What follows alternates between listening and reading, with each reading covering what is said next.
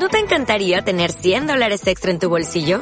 Haz que un experto bilingüe de TurboTax declare tus impuestos para el 31 de marzo y obtén 100 dólares de vuelta al instante. Porque no importa cuáles hayan sido tus logros del año pasado, TurboTax hace que cuenten. Obtén 100 dólares de vuelta y tus impuestos con 100% de precisión. Solo con Intuit TurboTax. Debes declarar para el 31 de marzo. Crédito solo aplicable al costo de la presentación federal con TurboTax Full Service. Oferta sujeta a cambios o cancelación en cualquier momento.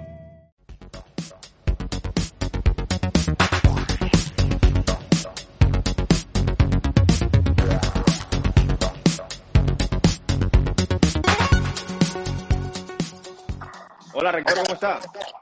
Buenos días, ¿cómo anda? Muy bien, gracias a Dios. Bueno, estamos dichosos de tenerlos por acá. El rector, que también fue docente, eh, a propósito, vamos a hablar un poquito más adelante acerca de, acerca de eso, ¿no? Acerca de, de la celebración hoy, el Día del Maestro.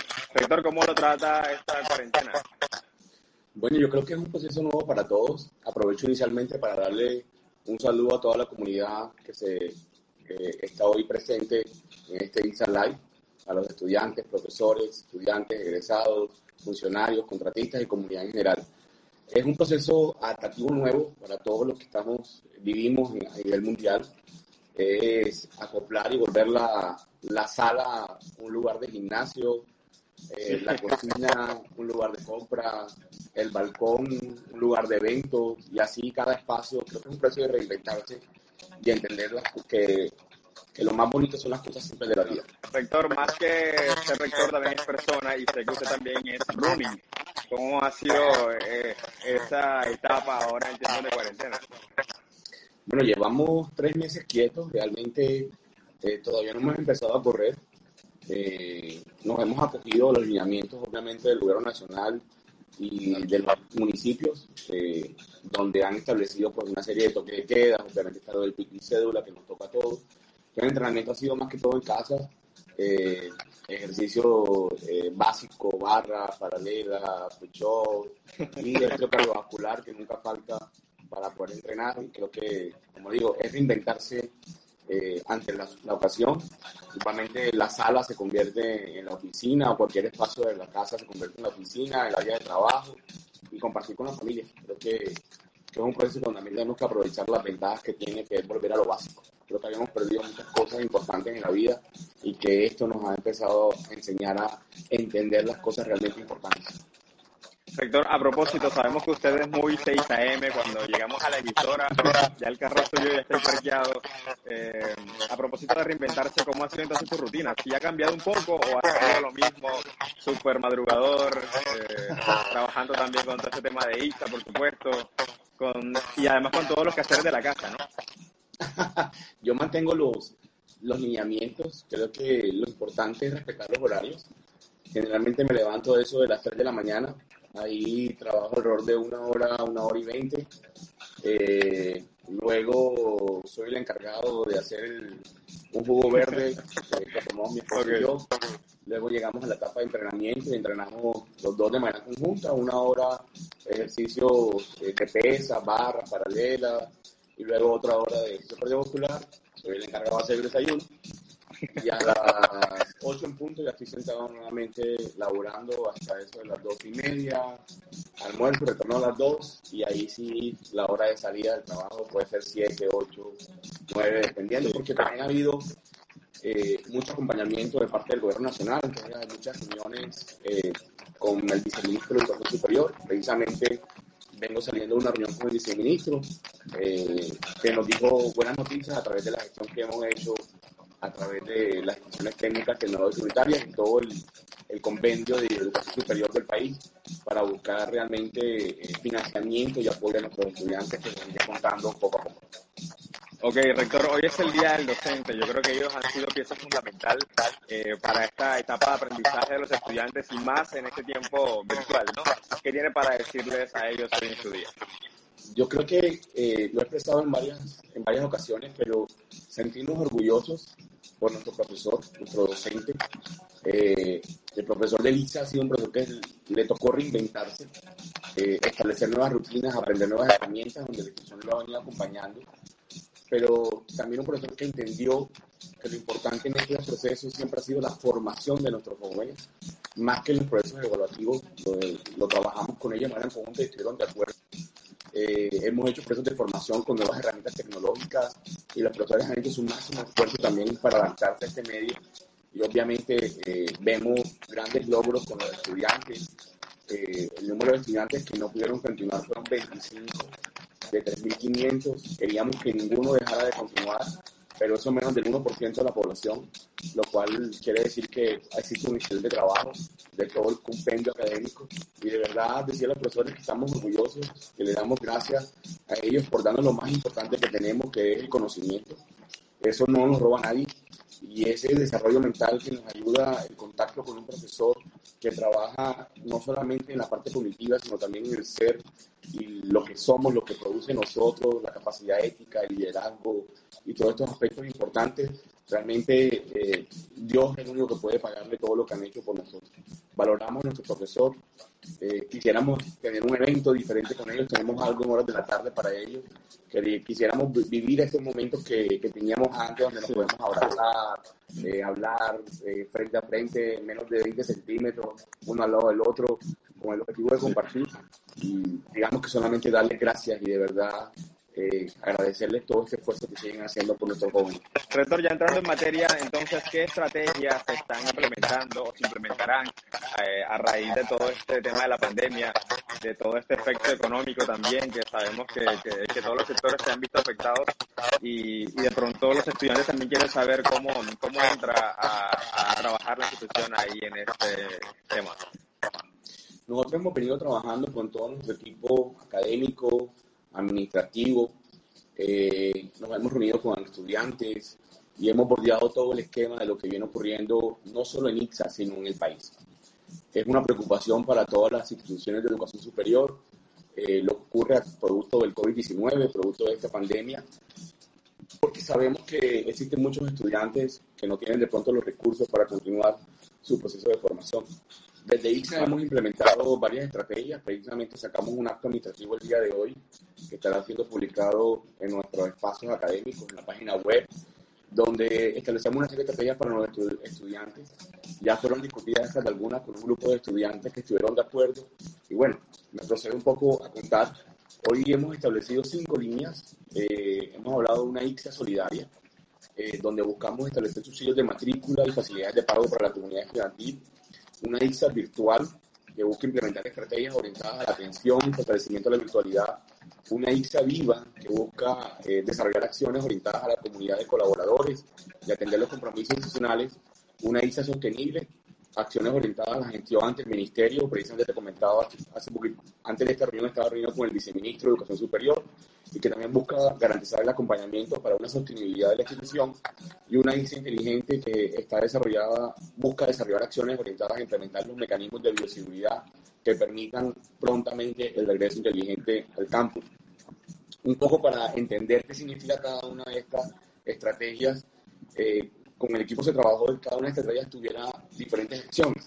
Entonces, por ejemplo, en INSA Solidaria se estableció un primer, una primera acción, un programa que se llama Beca Día Solidario. Este programa consiste en que cada funcionario, eh, docente, eh, contratista, está donando, en el caso de los funcionarios y docentes, un día de salario, en los casos de contratista, un porcentaje de los honorarios que él recibe, y esto se va a una gran bolsa que eh, busca beneficiar, en este caso, a estudiantes de nivel técnico y tecnológico. Hay un proceso de selección que dirige la Oficina de Bienestar y este proceso de, eh, de selección lo que busca es buscar la mayor cantidad de estudiantes que puedan ser beneficiarios de este subsidio a la matrícula, que es alrededor de un 50%, que les cubriría durante este periodo, periodo académico. Hay que tener claridad que muchas de estas estrategias eh, están orientadas a este solucionar el periodo 2020B. Ese es el objetivo de todas las estrategias que estamos implementando. Y vamos a ir evaluando cómo se van dando y si es necesario implementar nuevas estrategias, también las haremos. Y en el 2020C pues estudiaremos otras estrategias que sean pertinentes. Entonces, este programa, como te comentaba, está, busca beneficiar a los niveles técnicos, profesionales y tecnológicos eh, para que los estudiantes no vean interrumpido su proceso y está alineado un programa de becas que está avalado por el Ministerio de Educación Nacional. Y de verdad aprovecho también para agradecerle a los docentes, eh, funcionarios, contratistas que hicieron parte de este proceso de donación de parte de su salario o parte de sus honorarios, en el caso de los contratistas, para poder crear una bolsa que pueda beneficiar a los estudiantes. Eh, entonces, esa es una de las, de las estrategias durante, en esta estrategia, una de las acciones. Otro tiene que ver con incentivos y descuentos. Entonces, eh, también hablábamos con los jóvenes porque nos comentaban que habían incentivos, estaban preocupados por los incentivos que recibían hoy, producto de menciones de honor, matrículas de excelencia, darles la tranquilidad que eso va a continuar. O sea, vamos a seguir trabajando como lo venimos haciendo con los estudiantes que hacen parte de semilleros, que nos un descuento como semilleros, con los que participan en actividades artísticas, culturales o deportivas, también tendrán sus descuentos. Igualmente las menciones de honor, la matrícula de excelencia, la muestra de proyectos, las tomadas tecnológicas, todos los incentivos se van a seguir dando, eh, como las monitorías académicas también son incentivos que continuarán, eso no se suspende, simplemente que se desarrollan bajo otra modalidad, que es usando las estrategias de las tecnologías de la información y la comunicación. También establecemos para el nivel profesional universitario un concepto que se llama monitorías académicas, pero con un tip particular, que estas monitorías eh, lo trabajaremos con un concepto de incentivo anticipado. Me explico. Okay. El estudiantil establece unas consideraciones para las monitorías académicas en relación de promedios académicos. Entonces, un estudiante, de acuerdo al proceso que lleve bienestar, está la delegado por bienestar, que hará el proceso de selección de acuerdo a las asignaturas o módulos que necesiten el apoyo de jóvenes. Los estudiantes de nivel personal podrán participar y si son seleccionados tendrán derecho a ese descuento por el número de horas que irán a trabajar y lo podrán aplicar de manera anticipada. Si el descuento es del 50% y la matrícula cuesta 2 millones de pesos, quiere decir que tienen un descuento de un millón de pesos, se les hará previo al pago de la matrícula y esos estudiantes, el único compromiso es que desarrollen las horas de esa monitoría académica. Obviamente, si el estudiante no la desarrolla, genera una cartera por no haber cumplido, pero sabemos que todos lo van a hacer. Muchos estudiantes de ese nivel más manifestado también que quieren ser monitores, aún sea sin recibir ningún tipo de estímulo. Hoy ya tienen estímulos de programas como Generación E, eh, pero esa es una manera de ayudar a los estudiantes del nivel profesional con su pago de matrícula. Como te dije, la única es cumplir con los lineamientos que establece el reglamento en materia de promedios académicos en los módulos que se elijan para ser monitores, que creo que es un promedio de cuatro. Ok, entonces eso aplica solamente para los que están en el nivel profesional y se les va a hacer de manera anticipada. Sí, hemos tomado algunas estrategias para cada uno de los niveles. Ahorita mencionaba lo del Día Solidario, solo aplica a nivel técnico y tecnológico. Okay. Aplica estos niveles porque la idea es poder beneficiar a la mayor cantidad de estudiantes posibles, mientras que este programa de monitoreas académicas solo aplica para el nivel profesional universitario, donde podrán acceder todos los estudiantes de este nivel de acuerdo, como comentaba, a la convocatoria que haga el equipo de bienestar. En el acto administrativo eh, menciona también cuál es la persona responsable de cada una de estas actividades y un correo donde las personas podrán enviar eh, solicitudes o hacer preguntas que serán contestadas inmediatamente por el funcionario responsable. Okay. Eh, otro aspecto dentro de esta estrategia es los acuerdos de pago. Llegamos también eh, que los estudiantes pueden hoy financiar su matrícula, el 100% de la matrícula, estudiantes de cualquier nivel de formación, técnico, tecnológico, profesional, incluidos los módulos de inglés. Y ese acuerdo de pago aplica para el periodo 2022, por eso hago la aclaración que son estrategias aplicadas para este periodo. Eh, si todo continúa, eh, digamos que tendremos que evaluar luego el periodo 2023, pero estas son para este periodo. Entonces quedamos en un acuerdo de que el primer pago deberá ser un pago del 50% antes del 29, hasta el 29 de mayo. Eh, en ese momento llevamos por la primera semana de clase. Un segundo pago del 25% la semana antes de... Tienen hasta la semana antes de los segundos parciales. Y un último pago del 25% la semana antes de los finales. Lo pueden pagar antes, obviamente, pero digamos que ese es como el límite de pago. Eh, para el acuerdo de pago es sencillo una, no vamos a hacer ninguna investigación de centrales de riesgos, eh, simplemente es la firma de un pagaré autenticado y una fotocopia de la cédula. Ya, con eso es suficientemente para hacer el acuerdo de pago con el estudiante para que tengan facilidad de esta manera. Y como te dije, también hay una persona responsable de este proceso. La matrícula ordinaria, eh, para el que quiere pagar su matrícula completa, eh, tiene plazo para pagar hasta el 30 de mayo, que es sábado. Eh, de manera, si quiere pagar el 100% de la matrícula. Entonces, un estudiante podrá acogerse al pago total hasta esta fecha o al pago a través del modelo de cuotas. Obviamente, si el estudiante, sí, claro, si el estudiante no logra pagar en esa fecha, pues ya viene lo que establece el reglamento estudiantil, que es la matrícula extraordinaria, que de acuerdo a los derechos pecuniarios aprobados por el Consejo Directivo del Ministerio de Educación Nacional. Otro proceso que manejamos tiene que ver con los estudiantes beneficiarios del programa Generación E. Entonces aquí, sí, aquí los divido en dos categorías.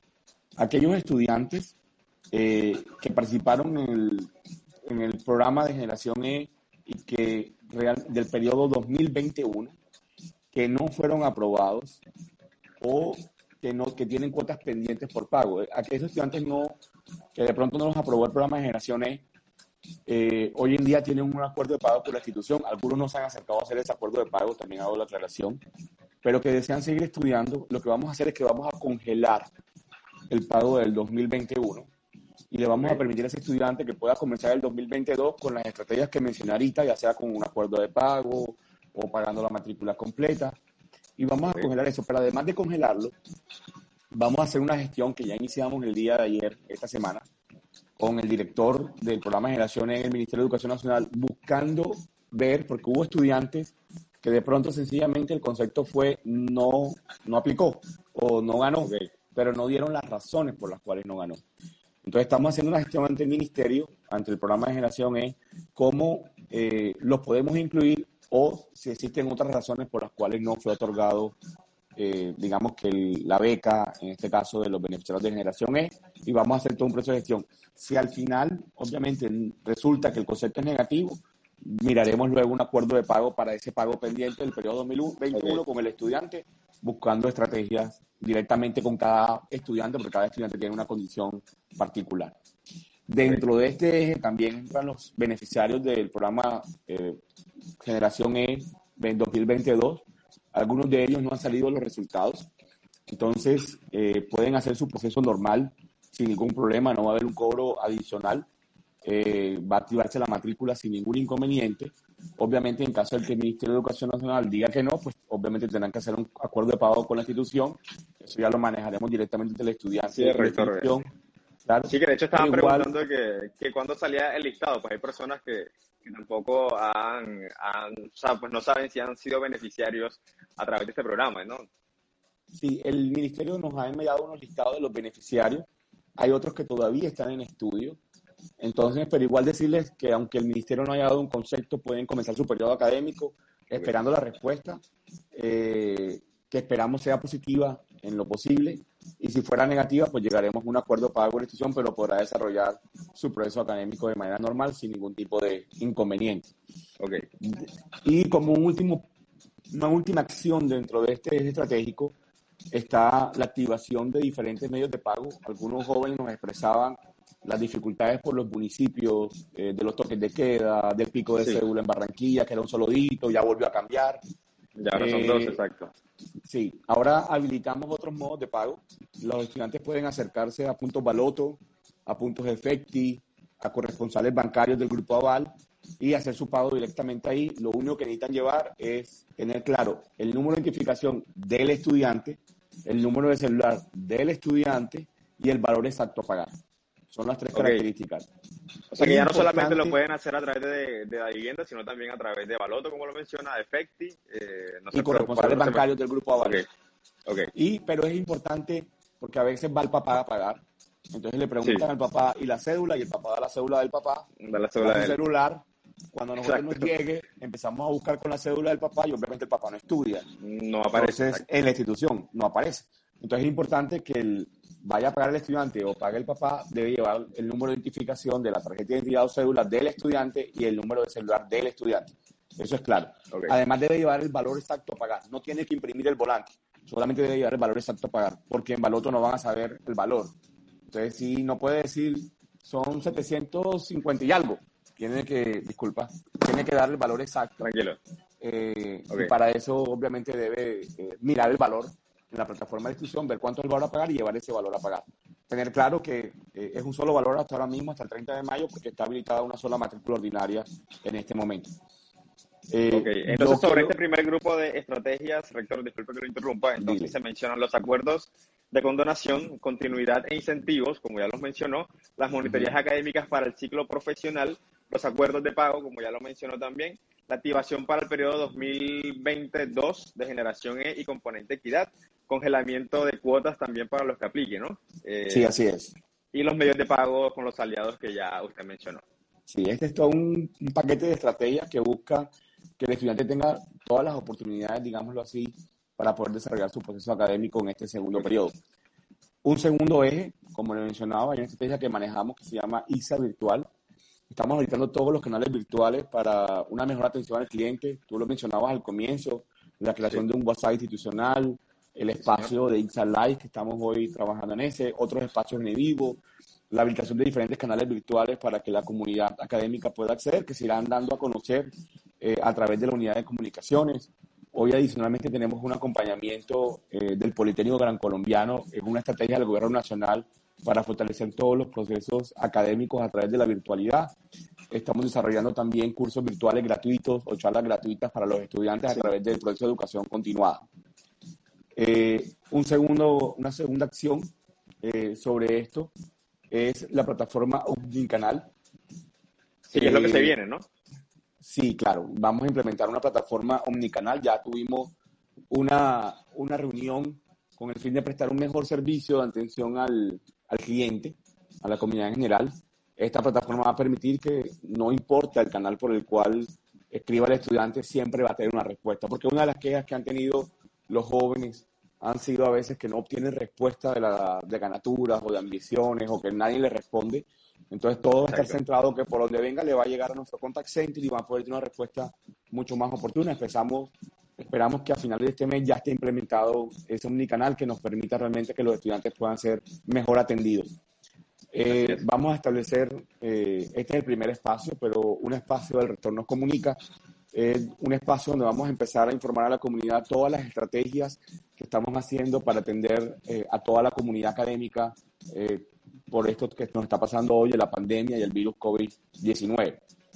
Claro. Eh, dos estrategias más interesantes. estamos revisando nuestra disponibilidad presupuestal y ya hemos dispuesto unos recursos para la compra de equipos de cómputo para estudiantes eh, a través de la unidad de bienestar se está haciendo un proceso de como una encuesta y aquí es importante que los jóvenes sean sinceros eh, porque de pronto hay jóvenes que sí tienen acceso a un equipo de cómputo dicen que no y le quitan el beneficio a otro que no lo tiene. Entonces, eh, estamos adquiriendo unos equipos de cómputo pues dentro de los limitantes que tiene la institución, pero haciendo todo el esfuerzo, comprar unos equipos y de acuerdo a la encuesta que hagamos de esos estudiantes, poder entregarles unos equipos de cómputo en calidad de préstamo a los jóvenes para que puedan desarrollar sus actividades académicas durante el segundo periodo de este año. Y, es una excelente noticia, rector. Y adicionalmente, eh, pues que sería un equipo de cómputo sin conectividad. Entonces también estamos eh, haciendo una gestión para entregar estos equipos de cómputo con conectividad pero también si el estudiante me dice, mire, yo tengo, eh, no tengo equipo, pero sí tengo internet, entonces eh, le entregamos la conectividad a otro estudiante que la necesite. Eh, obviamente son limitadas, el ICSA tiene 3.500 estudiantes y algaremos un, alguna parte de la población de acuerdo a un análisis y unas estadísticas y unos lineamientos y unos indicadores que ha establecido el equipo de bienestar con el equipo de planación y de esa manera escoger algunos estudiantes y ver en la medida que vayamos consiguiendo recursos poder ayudar a más jóvenes a que puedan eh, tener estos servicios, tanto de computadores como eh, de Internet. Eh, algunos aspectos más dentro de esto, bueno, ya hablábamos de los monitores académicos virtuales. Para ellos ya habilitamos, como te comentaba, las monitorías para el nivel profesional como una característica, pero digamos que los estudiantes del nivel técnico y tecnológico también podrán ser monitores académicos virtuales, no con este beneficio, beneficio solo para el nivel profesional, pero para ello haremos un proceso de formación en las herramientas entonces, herramientas como Teams, eh, Zoom, la plataforma Moodle, para que esos estudiantes puedan desarrollar las monitorías académicas de manera correcta y para eso habrá un acompañamiento tanto de la unidad de bienestar como del equipo de sistemas. Menciono otros puntos dentro de esto, herramientas tecnológicas, eh, haremos divulgación y tutoriales para que los estudiantes puedan conocer las herramientas que estamos manejando como Teams, Microsoft Teams y todas las herramientas TICS para que también estén alineados con estas propuestas. Si es necesario, haremos procesos de formación por comunidades académicas sobre estas herramientas. Estamos haciendo, hemos venido haciendo desde el periodo anterior y precisamente estas dos semanas, eh, esta y la semana siguiente, los profesores están en un proceso de formación en todas las estrategias. En la reunión que tuve con los estudiantes, eh, manifestaban que algunos profesores tenían algunas debilidades en el manejo de herramientas, porque colocaban, colocaban videos demasiado largos o grabaciones y que era importante trabajar todas estas herramientas. Decir a la comunidad que venimos trabajando en maestros emergentes, educación superior en tiempos de cuarentena, Microsoft Teams, eh, eh, actualizamos la herramienta Moodle a la última versión 3.8, eh, Game Learning, que es nuevas medidas de aprendizaje jugando, uso de las TICs, estrategias de evaluación, todo ese proceso de formación lo están llevando nuestros profesores para poder prestar un mejor servicio académico. Eh, hubo, han llegado mensajes, por ejemplo, sobre el diploma y el acta de grado. Quiero decirles que eh, el diploma y el acta de grado ya en físico están, o sea, ya están listos. Pero obviamente hay unas restricciones hoy eh, por parte del gobierno nacional y de los gobiernos locales. Ustedes han visto que los municipios del departamento tienen toque de queda después de las 7 de la noche hasta las 7 de la mañana, los fines de semana. Barranquilla también tiene toque de queda los fines de semana. Entonces, esto ha dificultado o dificulta, digamos, que los procesos normales que se llevan para una entrega de diploma como lo teníamos planeado. Seguimos adelante con el proceso, pero como no queríamos que nuestros estudiantes se quedaran sin su diploma, sin su acta de grado, claro. paralelamente emprendimos el desarrollo de un diploma virtual y un acta de grado virtual que tiene la misma validez que el diploma en físico. Exacto, eso es lo que de pronto muchos no saben, rector, porque creen que, que, de pronto van a celebrar este 22 de mayo, que son los grados, creen que van a celebrar o, querían celebrar pues con su diploma ahí, ¿no? Y, y, de pronto sienten que, que, un diploma virtual no va a tener la validez y que de hecho hoy en día el diploma creo que le damos más ese uso, ¿no? Yo creo que ya casi nadie como que lo tiene colgado, sino que para enviarlos, para propuestas, uno lo mantiene como en la nube, es un tema digital que, que tiene más uso. Así es, y lo hemos hecho porque eh, supongamos que nosotros nos hemos dado cuenta que todas las semanas este país se reinventa. Todas las medidas sacan nuevas, eh, nuevas normas. No sabemos si la otra semana nos restringen otra vez y nos mandan a cuarentena y nadie puede salir. O sea, no lo tenemos claro, porque eh, esto es muy variante. ¿Qué hicimos? No sabemos si algún joven, por ejemplo, está necesitando el diploma para poder acceder a un ascenso laboral o para conseguir un trabajo. Entonces dijimos, bueno, hagámoslo virtual, este joven entra a su plataforma, tiene su diploma y como tú lo decías, cuando yo busco un trabajo, yo no llevo el diploma en físico, mando un escaneo en PDF a la institución. Eh, muchos estudiantes cuando se le perdía el diploma en físico tocaba sacar un duplicado. Aquí puede descargar el diploma cuantas veces quiera o lo guarda como en PDF y lo, lo tiene para siempre no tiene luego que llevar el diploma que se lo escaneen. Es más, el diploma tiene un código de verificación donde la empresa, por ejemplo, podría con ese código entrar a la página web del ICSA y ahí verificar que realmente el estudiante se graduó del ICSA y en qué año se graduó y en qué programa se graduó. Entonces, todo eso está ya trabajado por el equipo de sistemas, pero quieran que, quiero que sepan que estamos haciendo todo lo posible para que los diplomas lleguen en físico a sus casas. Pero si no fuese posible, igual va a estar para descargar de manera virtual. O sea, la idea es que tengan ambas estrategias y lo ideamos la segunda, insisto, para que los estudiantes, eh, si ocurriera algo, igual tienen su grado. Y vamos a hacer una ceremonia también utilizando esta plataforma para que eh, dentro de las limitantes que tenemos podamos desarrollar una ceremonia virtual. Y Así es, este 22 de mayo a través de Facebook Live, desde las 6 de la tarde, rector, para que todos se conecten. Sí, y por último, en este punto, en esta estrategia, simuladores. Hemos hecho gestión con diferentes eh, software como MATLAB, LabVIEW, eh, SolidWorks, para que puedan, para que habilitaran de manera virtual, o sea, que el estudiante pudiera trabajar con ese software eh, en la plataforma. Ha habido respuestas positivas, ya algunas van avanzando como SolidWorks, otras están en ese proceso, pero también estamos revisando con los decanos y con el vicerrector académico simuladores para desarrollar las fases prácticas. Entonces ya estamos haciendo ese trabajo de buscar simuladores que le permitan a los estudiantes desarrollar las competencias eh, desde su casa eh, a través del computador. Pero adicional a eso, eh, el Consejo Académico aprobó también que una vez terminado, que nos permitan volver a las instalaciones y realizar las horas prácticas, también hará las horas prácticas para los estudiantes eh, en los laboratorios y talleres, coordinando con ellos los horarios que puedan desarrollar esa competencia específica. Y ese sería el último punto de ese segundo eje. Ok. Ok, rector. Listo. El tercer eje eh, se llama Estrategia IXA Viva. Eh, y ahí entonces hablamos de varios aspectos, varias acciones. Uno de ellos es el seminario de grado. Habilitamos a los estudiantes de nivel técnico. Todos sabemos que hubo un paro o el sector productivo se frenó por, por, los lineamientos que estableció el gobierno nacional. Eso hizo que las prácticas empresariales de algunos que estaban en proceso se cancelaran, otros que las estaban desarrollando eh, las echaran para atrás. Entonces habilitamos el seminario de grado para el nivel técnico como lo establece el reglamento de prácticas para que los estudiantes pudieran hacerlo y de esa manera lograr su graduación. Eh, también dimos continuidad eh, o vamos a dar continuidad a toda la planta docente. O sea, la idea es que todos los profesores que venían en el periodo anterior puedan continuar, tanto docentes de planta como de catera, igualmente los funcionarios administrativos y los contratistas, que nadie quede por fuera. Eh, es un esfuerzo grande para la institución, pero la idea es que nadie quede por fuera y eso es lo que estamos trabajando. Igual continuar con el pago de contratistas y todos los servicios que están contratados para la continuidad del servicio, seguimos pagando un servicio de aseo, un servicio de vigilancia. Eh, alguien me hablaba del Internet, que nos estábamos ahorrando el Internet. El Internet no se está ahorrando. Los servidores de ICE están localizados en la sede de Barranquilla y la sede de Soledad, y para que los servidores funcionen necesitan Internet. Entonces es un servicio que igual se sigue pagando de la misma manera. Y ese sería el último punto de esta estrategia.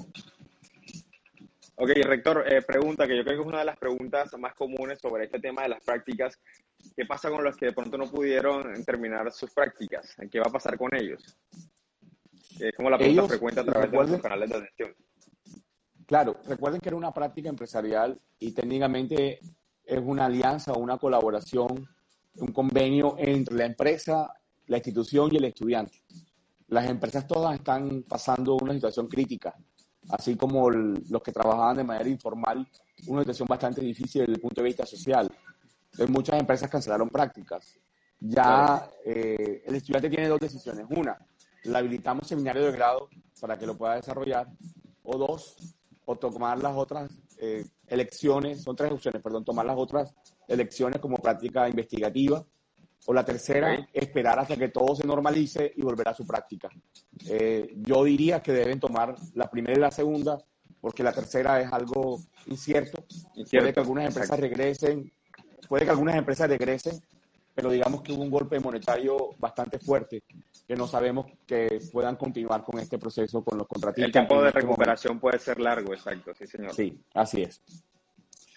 Una cuarta estrategia, IXA sostenible, eh, continuamos haciendo una gestión de recursos para la seguridad financiera de la institución. Eh, yo hago parte del consejo directivo de la RECTU.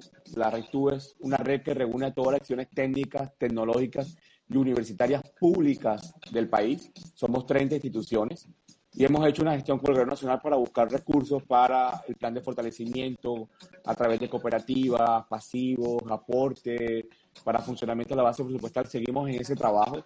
Eh, que permita poder seguir pagando la planta de funcionarios, la planta de profesores. Eh, tenemos un proyecto en marcha que es la construcción de un nuevo campus en Soledad. Eso también está detenido en este momento, pero seguimos gestionando los recursos para que todos estos proyectos se hagan realidad. Y la sostenibilidad en tiempos del COVID. Eh, como le comentaba, nos reunimos con el viceministro alrededor de una, mínimo una vez a la semana, dos, a veces, esta semana nos hemos reunido tres veces con el viceministro.